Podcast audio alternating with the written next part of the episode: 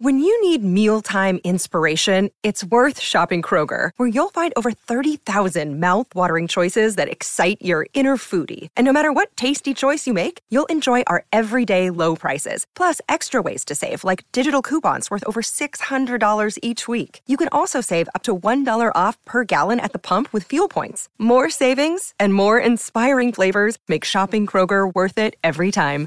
Kroger, fresh for everyone. Fuel restrictions apply.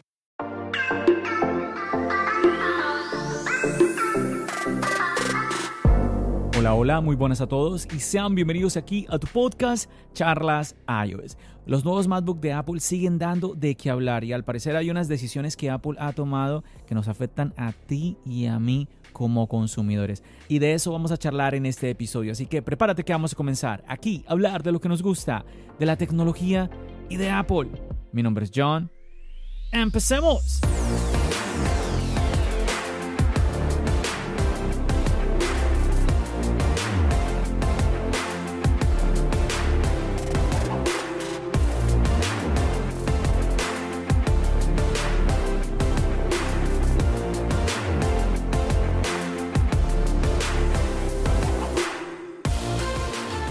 Así es muchachos, hay cositas que están sucediendo que nos estamos enterando según pasan los días y las semanas. Y es que ya después del lanzamiento de los nuevos MacBook Pro de 14 y 16 pulgadas, Apple ha subido aún más la vara en cuanto al poder de, a ver, de esta generación de procesadores M, el, cual como que ha, sido lo que más ha llamado la atención tanto de Apple como nos lo, ha, nos lo ha vendido y también de los usuarios, ¿no? Que siempre están como que, wow, estos procesadores M están la locura, dejaron Intel atrás y todo esto. Pero parece que Apple ha tomado algunas decisiones en cuanto al rendimiento de estos computadores que podrían no estar del todo a favor del consumidor. Y bueno, una decisión en cuanto a esto que es un poco curiosa, pues Apple ha decidido reducir el proceso en cuanto a la CPU y la GPU cuando están realizando procesos ya muy elevados. Y pues algunas personas empiezan a preguntarse, ¿por qué ha sucedido esto? ¿Por qué Apple ha tomado esta decisión? Algunos comentan que esto puede que se deba por un tema de batería y al mismo tiempo otros comentan que quizás para evitar que el computador pues llegue a ser un poco ruidoso por el tema de los ventiladores.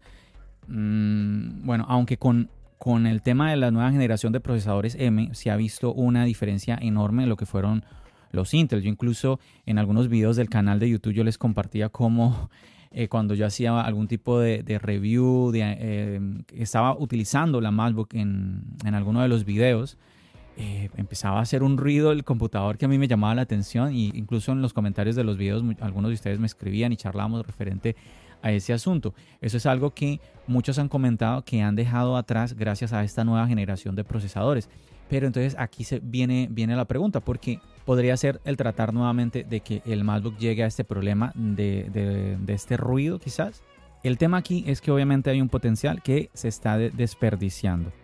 Esto me hace recordar que incluso algunos han comentado que el procesador, la versión Max, tiene un consumo mayor por sí mismo en cuanto a la batería. Sin necesidad de ir a tareas muy, muy grandes, haciendo tareas normales, pues llega, se va como que con toda y te va a jalar más batería, va a consumir más batería que los otros modelos. Entonces, son detalles que a la, a la hora de adquirir el dispositivo uno tiene que tener en cuenta.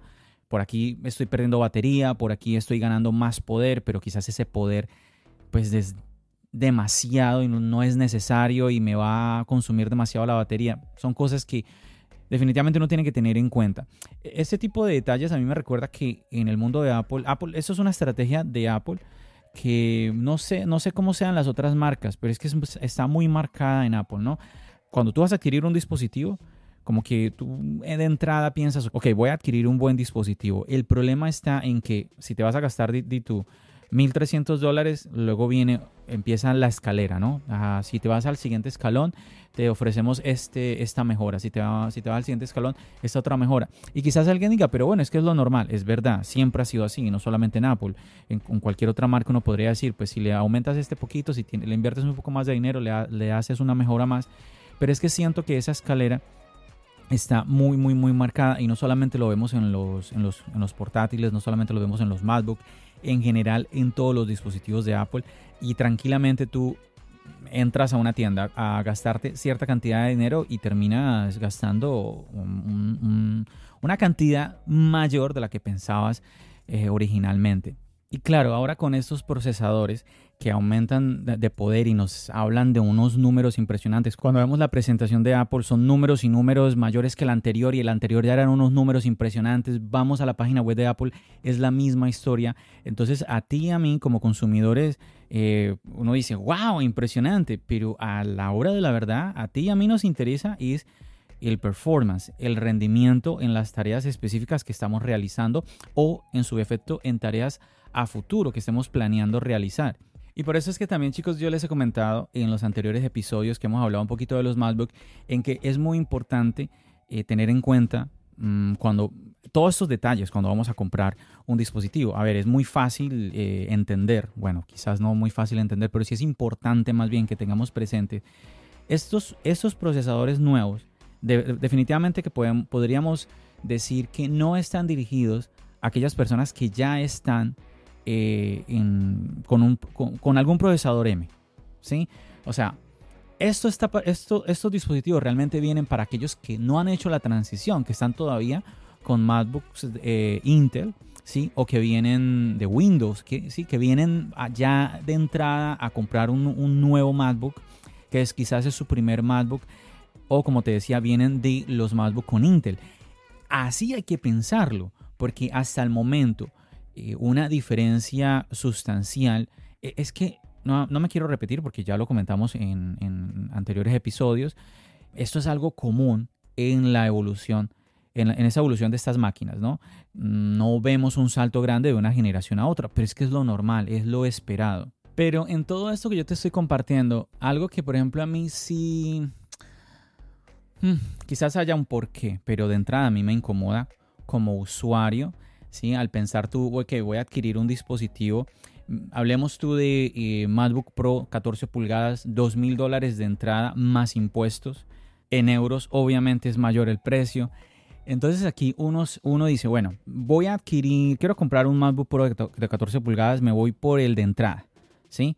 Pues resulta que los discos SSD de estos de entrada son mucho más lentos que sus modelos de mayor valor. Lo que te quiero decir que si quieres aprovechar las velocidades de escritura y de lectura del disco SSD, no te puedes quedar en el, en el computador de entrada, el que tiene las especificaciones básicas, no, tienes que subir. Así que definitivamente que fácilmente por este tipo de cosas, cuando tú te enteras de estos detalles, eh, tú terminas decidiendo irte por un disco SSD con mayor almacenamiento. Y obviamente esto complica más las cosas el hecho de que eh, no puedas a futuro hacerle un cambio como en el pasado se, podía hacer, ¿no? Que le podíamos cambiar el disco duro, meterle uno mejor y todo esto, no.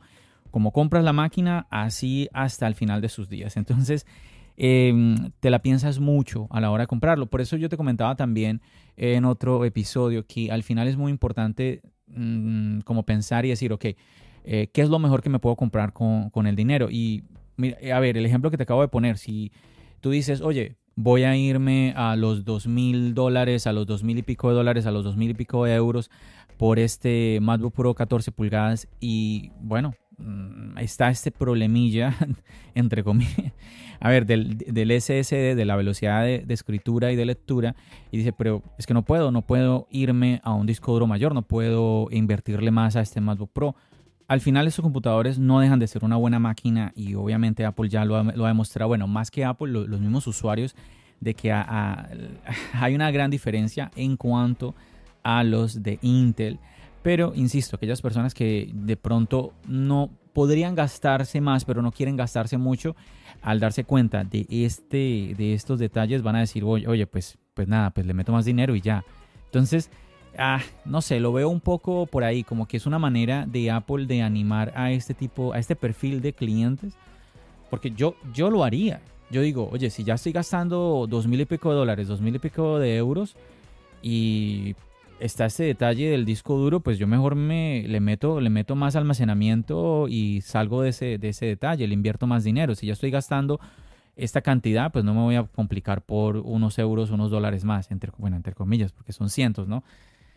Entonces, no sé si me entiendes y, a ver, ah, me parecería más chévere si, si no fuese así.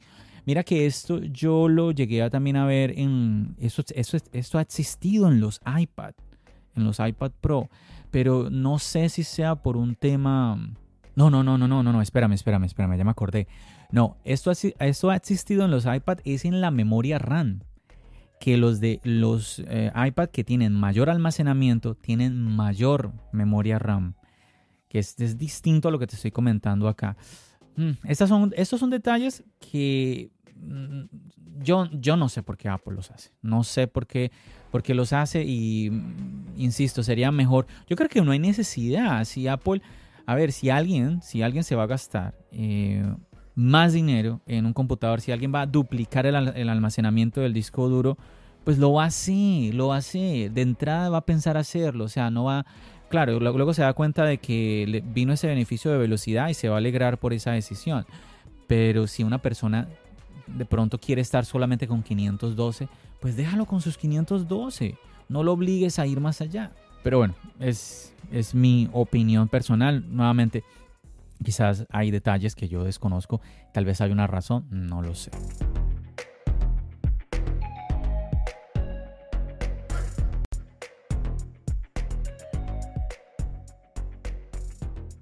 Bueno, no sé cuál sería tu opinión hasta el momento de lo que te vengo comentando, pero vamos a hablar un poquito más directo en cuanto a los precios de estos dispositivos de entrada, esos MacBook Pro de entrada, porque si nos vamos a, los que son más costosos, a ver, es que casualmente eso yo escuchaba hace poco a comentar que si nos estamos hablando de unos computadores, unos MacBook de 5 mil dólares o euros, eh, estás hoy en día obteniendo más por ese dinero de lo que recibías hace, hace unos años atrás. Entonces, en ese, en ese aspecto, bien, bien. Pero bueno, referente a lo que te estaba comentando hace unos segundos atrás.